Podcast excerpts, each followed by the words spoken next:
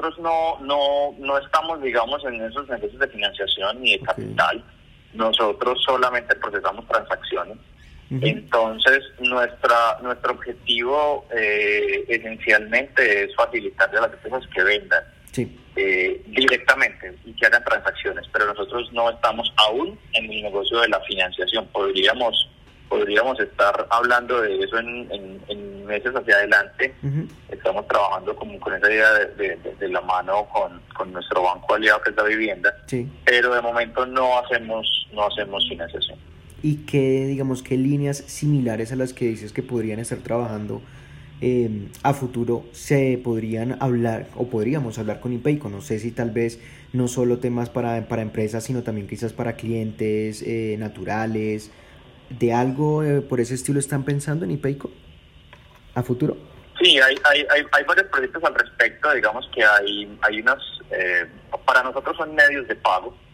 eh, nuestro medio de pago de crédito en este momento son las tarjetas de crédito. Pues hay una, hay una gran emisión de tarjetas y muchas personas que las tienen. Entonces, digamos que resolvemos eh, resolvemos la, eh, la venta de crédito o a crédito de las empresas de esa manera. Sin embargo, hay otra gran cantidad de personas que no acceden a esas tarjetas. Eh, y hay soluciones fintech que se están desarrollando como paga ahora, eh, perdón, compra ahora y paga después, que están teniendo pues un auge gigante.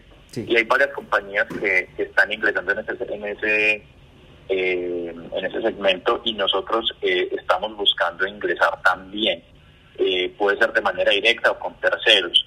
y lo integraríamos como un medio de pago adicional.